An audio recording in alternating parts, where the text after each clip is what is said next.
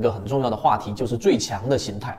最强形态这一个话题源自于我们就第二类型买点和第三类型买点结合的最强形态，这种操作是怎么分辨和怎么筛选出来的？你要理解 K 线的一个分类，K 线的最强形态。所以今天的三分钟非常重要。首先第一点，我们先把 K 线做一个分类。那一日啊，你把一天的一个日 K 线去做一个分类处理，那么实际上一天四个小时就是由八根三十分钟 K 线所构成。那么这种情况之下，你就要去进强进行强弱分类了。那分为几个不同的类型，分为三个。敲黑板给大家讲，第一个就是形成了一个中枢。这个中枢呢，刚才我们说是三十分钟 K 线，以前三根为基础，它中间只要有重叠的部分，你就把它定义为我们所说的这个中枢。它实际上在小级别上是已经构成了的。第二种类型是形成两个中枢，那这个时候就形成了趋势了，向上的趋势和向下的趋势，以及我们所说的这个如果是重叠，就变成第一种情况了，就是我们说的一个中枢。这第二种类型，两个中枢形成趋势。第三种类型就是完全没有形成中枢，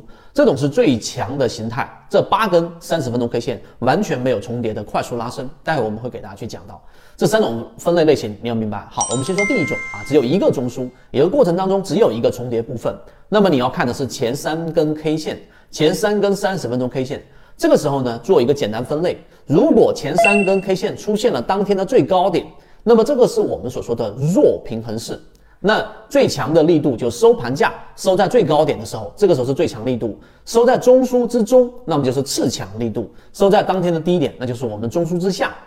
就是这种情况。一个中枢的最弱的一个收盘价，这一点大家要明白啊。可能听起来稍微复杂，但其中的逻辑和分类非常重要。第二种，前三根三十分钟 K 线出现了当天的最低价啊低点，那么这种情况之下还是一样的，这种就叫做强平衡式。如果当天的收盘价收在了当天的中枢之上，那么是最强形态；如果收在了中枢之中，那么就是我们说的次强形态；收在了当天的低点，那就是附近啊，低点附近，那就是最弱的一种形态。那么第三个情况呢，在前面的三根三十分钟 K 线中，并没有出现当天的高低点，那么还是一样，中枢之上、中枢之中和中枢之下，分别是我们说它它的这种强弱分界。第二种情况啊，形成了两个中枢。当天的日 K 线的八根三十分钟 K 线分类当中，它形成了两个中枢，那这里面就必然有一个不重叠的区间啊，我们可以把它定义为穿越区间。那么这个穿越区间就必然是出现在第四根我们的三十分钟 K 线，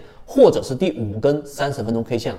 那么这种情况之下呢，也是一样的分类。你要记住，第二种形成趋势的呢，就是我们所说的强势的这一种形态了，因为它已经形成了一种趋势了吗？前面是平衡式。当两个中枢形成的时候，它就是形成了一个趋势。当这个三十分钟 K 线八根出现了我们所说的这种趋势的时候，当收盘价收在这个第二个中枢之上的这种是最强的攻击形态，记住这一点。第二个就是我们说收在中枢啊之之中的，那么就是我们说的次强的。再往后的，当然有第八根 K 线穿越区间全部往下打，收在了这个中枢之下的这种这一种就属于比较弱势了。这是第二种分类啊，这一个分类你一定要分得非常清楚。第三种就是我们所说最强的形态，很多人是在寻找第三种最强形态，什么意思？就是它当天的一个日 K 线中间没有出现过一次中枢，那这种情况就是八根 K 线，八根三十分钟 K 线全部都形成向上，并且中间没有形成我们所说的重叠区域，也就没有形成中枢。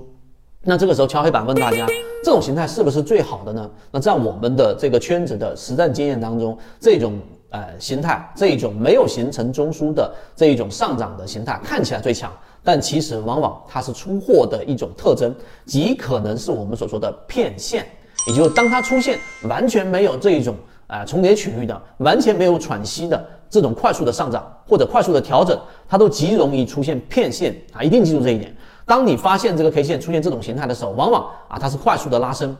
或者快速的跳水，那么你都是同向的啊，同样的一种理解。那么你一定要记住，当它出现了某一个关键节点的一种破位或者突破的时候，你要稍微等一等，它进行次级别的一个回踩，因为这个时候回踩站稳了，才可以去做操作，否则就是我们所说的骗线。好，我们通过了三分钟给大家去做了这样的一个区分啊，这是我们所说的这一个呃，当一个日 K 线你把它拆分成八根三十分钟 K 线的出现了三种情况。第一个出现一个中枢，第二个出现两个这个不重叠的中枢形成趋势，第三个是完全没有形成中枢的这种最强上涨，都给大家做了分类，你就会明白到底哪一种操作模型是我们最需要去把握的，反而不是最后一种。这个视频大家可以好好去想一想。好，如果你也想进一步的去系统学习，可以移步朋友圈搜索 A D K 三六八八，一起终身进化。